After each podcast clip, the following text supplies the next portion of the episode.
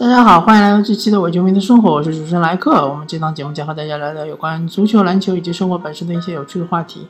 那么我们这期还是聊一聊 NBA，呃，先先聊一聊我下个赛季会比较关注的两支球队。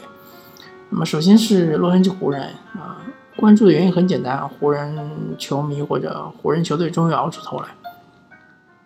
呃，来了勒布朗詹姆斯，对吧？勒布朗詹姆斯的到来意味着湖人呃下个赛季至少应该有十场左右的这个胜绩的提呃战绩的提升，就是说多赢十场。那么多赢十场之后呢，如果再努力一下，再努一努力的话，争取能够赢到五十场，那么就可以稳进季后赛。嗯，下个赛季湖人的看点很多，首先。啊，勒布朗詹姆斯已经明确表示说，他不是非常急切的一定要湖人队，啊，马上进入总决赛，对吧？马上再让他呃去争夺总冠军戒指，对吧？马上和勇士队叫板。所以说，下个赛季我预测勒布朗詹姆斯会更多的打无球，因为湖人队呃着重培养还是要。让球权更多的在年轻队员、有潜力队员手上，对吧？那就是阿朗兹波、球哥和这个英格兰英格拉姆，对吧？这两位球员，还有库兹马也是可以控球的，对吧？还有哈特，对吧？这四位球员是最最最最有潜力的球员。那么这四位球员他的类型还是不太一样的。嗯，哈特首先他是定位其实是可以成为一位三 D 球员。呃，那么他他其实他的首先的学习目标应该就是这个呃，湖人队刚刚续约的，嗯，波波普队啊，湖人队刚刚续的波普，波普原来是从活塞队出来的嘛，他就是属于小个的三级球员，虽然说他防守也只能防一号位和二号位，但是他的防守能力还是比较强，而且他的三分非常准。那么哈特首先要向这个方向去前进，对吧？去进步，而库兹马他相对来说是一个进攻万花筒，对吧？他要极大的开发他的进攻能力，他要在呃勒布朗的周围，呃，有通过勒布朗效应来得到更多的分数，对吧？原来他是呃。球哥传球最大的受益者，然后下个赛季他将会有更多人为他传球，包括勒布朗，包括球哥，还有包括隆多，对吧？这些球员都是以传球第一为主。那么，相信库兹马下个赛季也很有机会争夺一下最佳进步球员，对吧？而且他应该要得更多的分，希望他能够得到二十加。英格拉姆，呃，其实是天赋最高的这四位球员里面。嗯，他的模板应该是凯文杜兰特，但是他现在离杜兰特差距还是很远。那么先看一看，嗯，字母哥，对吧？先把字母哥作为自己的目标，那就是首先要增加自己身体的强壮度。英格拉姆的投射能力是远远强于字母哥的，这点毫无疑问。但是他的内线终结能力，对吧？还有对抗下的这种，啊，呃。对对抗能力，对吧？以及他的防守能力，啊，以及他的这个，嗯，因为字母哥其实是可以一号位防到五号位，而英格拉姆最多可以防到四号位，所以说他这方面还是需要提高的。还有他的策应能力，他的传球能力都是要向字母哥学习。一旦他能够呃在其他一些方面赶上字母哥的话，那么他其实。嗯，离他最终的终极目标凯文杜兰特其实就真的是，嗯，不是太遥远了。当然，也许英格拉姆今后成长起来会超越凯文杜兰特，这也说不清楚，对吧？啊，谁都不好说。但是英格拉姆绝对是湖人队要最最最最重点花大最大的心思去培养的一个球员。呃，同样，勒布朗詹姆斯肯定也会提携英格拉姆，对吧？有时候可以和他互换，一个打四，一个打三，或者一个打三，一个打四。那湖人队有个问题，就是他这个中锋现在有点奇缺，因为他只有凯，只有麦基一个人，而麦基他我们知道他一场比赛不可能打四十分钟，他其实是有时间限制的，他一场比赛就场均就只能是二十分钟不到这个样子，对吧？最佳的应该是十五分钟左右。那么他们的中锋，呃，祖巴茨是可以顶一顶，对吧？那么关键时刻有可能会让英格拉姆来打中锋，也有可能会让阿拉布朗詹姆斯来打中锋，对吧？嗯，对，湖人队还有还添加了一个兰斯·斯蒂文斯，兰斯·斯蒂文斯也是一位以传球为主，这防守还可以的，嗯，属于中上水平的这样一个球员，但投射能力是比较差，所以说，如果湖人队是嗯不用，如果不用英格拉姆，不用库兹马，也不用这个哈特，还也不用波普的话，这四个人一旦。都不用的话，那么湖人队他的空间是很成问题，他进攻就是非常困难。所以说，我觉得关键时刻这四个人也许有可能全部都上场，对吧？也许有可能上三个啊，再加上球哥，因为球哥啊，湖人队也是啊二号秀嘛，也是本地人，对吧？嗯，集所有的这个宠爱于一身。虽然说勒布朗来了，肯定分走他的一定的关注度，但是球哥还是有潜力的。因为他第一个赛季体现出来的防守能力非常强，对吧？他甚至于可以一号位放到三号位，比波普还要强，对吧？啊，当然他的投射是有问题的，还有他的上篮的对抗能力也是有问题，还有罚球也是有问题。但是对于一个呃小个队员来说，罚球是可以练出来的，然后他的这个上篮的对抗能力也是可以练出来的，对吧？虽然他的身体劲爆程度不可能练成像威少这样，但是啊。他的这种运球节奏的变化，对吧？啊，各种假动作啊，都是可以练出来的。嗯，投射，投射是重中之重，对吧？强调一下，球哥，呃，是整个联盟中投篮命中率或者投篮能力比较差的，我可以说是，呃，倒数二十名之内，对吧？比他更差的可能就是西蒙斯啊，对吧？嗯。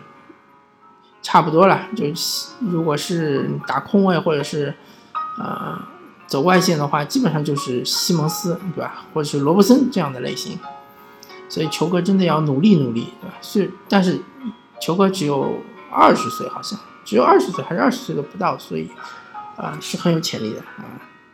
既然勒布朗詹姆斯都可以啊给这些年轻人成长的空间，那么我们作为球迷其实也不用太苛责，对吧？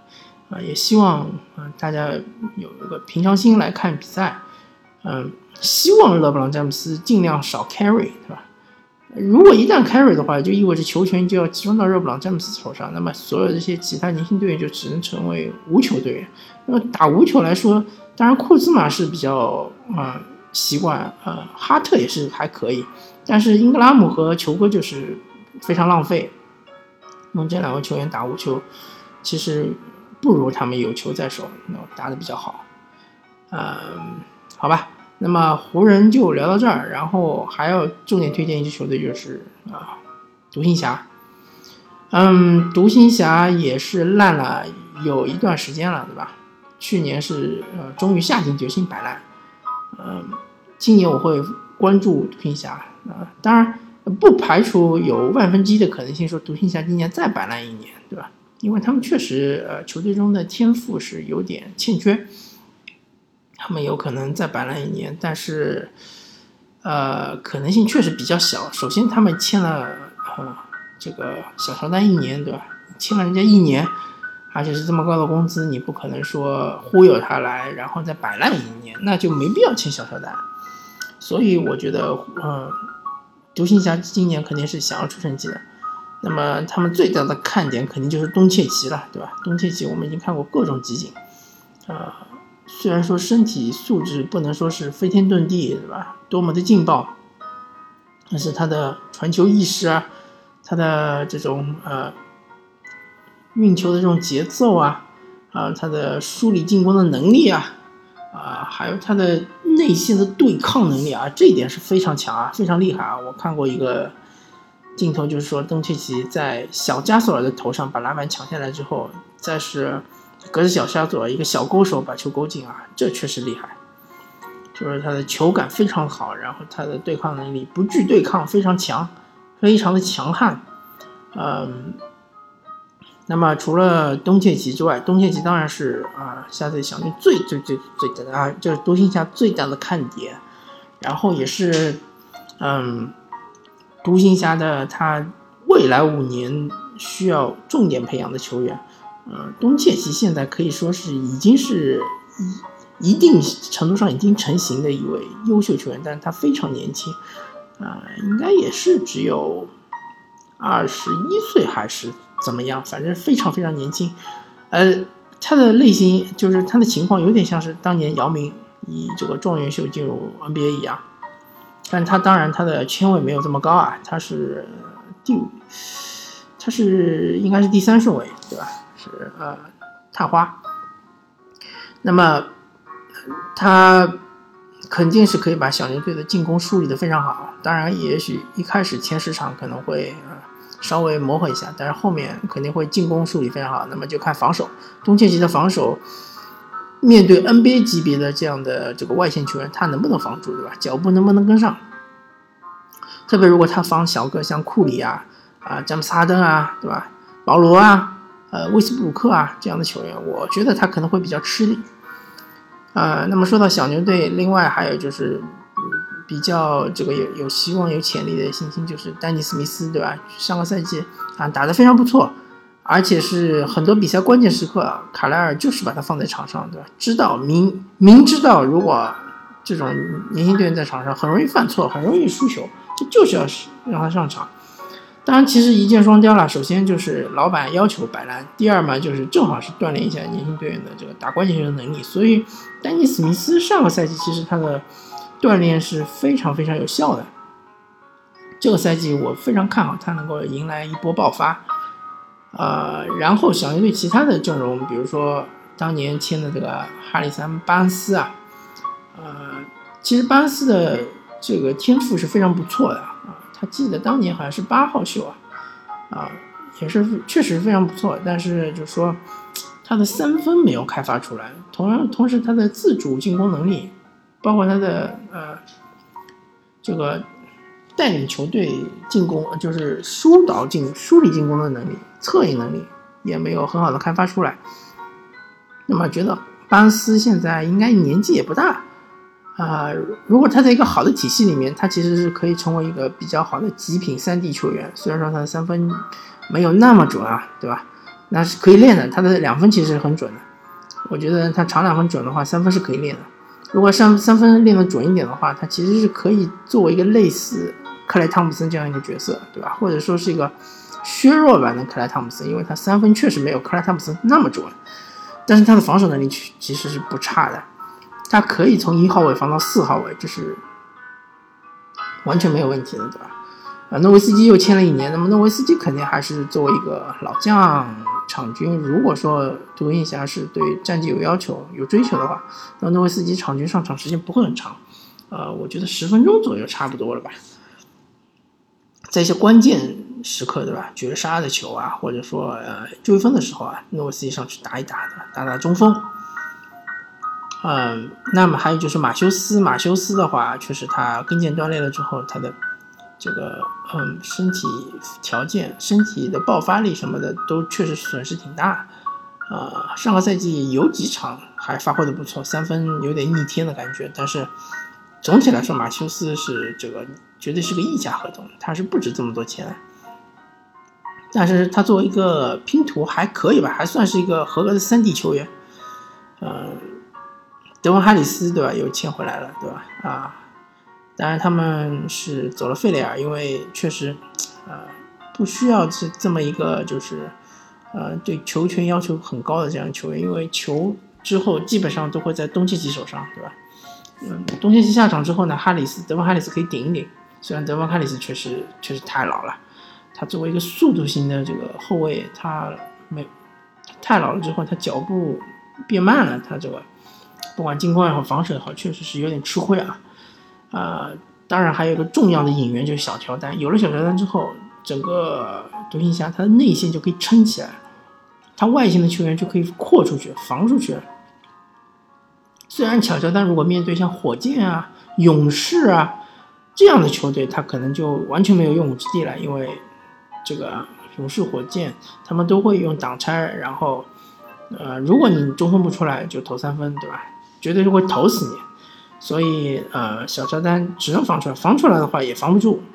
但是如果你面对一些空间能力没有这么强的球队，对吧？空间进攻能力没这么强的球队，小乔丹是非常有用的。比如说面对雷霆，对吧？这种球队，嗯，对方有个大中锋在内线，你小乔丹也在内线，对吧？绝对是可以，呃，起到一防二的作用。像威斯布鲁克如果冲进来的话，小乔丹绝对是可以补防的。那么大多数球队其实没有，呃。火箭和勇士这么强的空空间能力啊，所以说，呃，小乔丹作为一个基石球员，还是呃作为一个防守基石，对吧？在独行侠还是非常非常有用的。那么，独行侠要做的就是要保持健康，这点很重要。特别对于东契奇来说，他这个新秀球员刚刚适应 NBA，如果你打了二十几场，刚刚适应了节奏，突然伤了，对吧？停停赛个伤停个半个月一个月。再重新回来，要重新适应这个球场。那么对小乔丹来说，他更是伤不起，因为，呃，鲍威尔虽然说也是一个不错的中锋人选，但是和小乔丹比起来，级别还是差距比较大。而且鲍威尔又没有三分，对吧？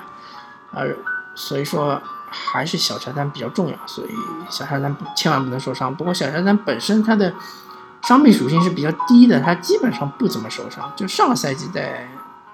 快船好像是伤了一段时间，之前基本上，呃，每个赛季也要打七十七十七八场吧，基本不受伤，那很厉害，确实很厉害。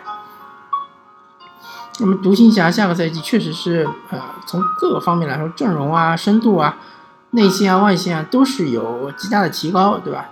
也是成为一支季后赛这个争夺的球队。我甚至认为独行侠整体的。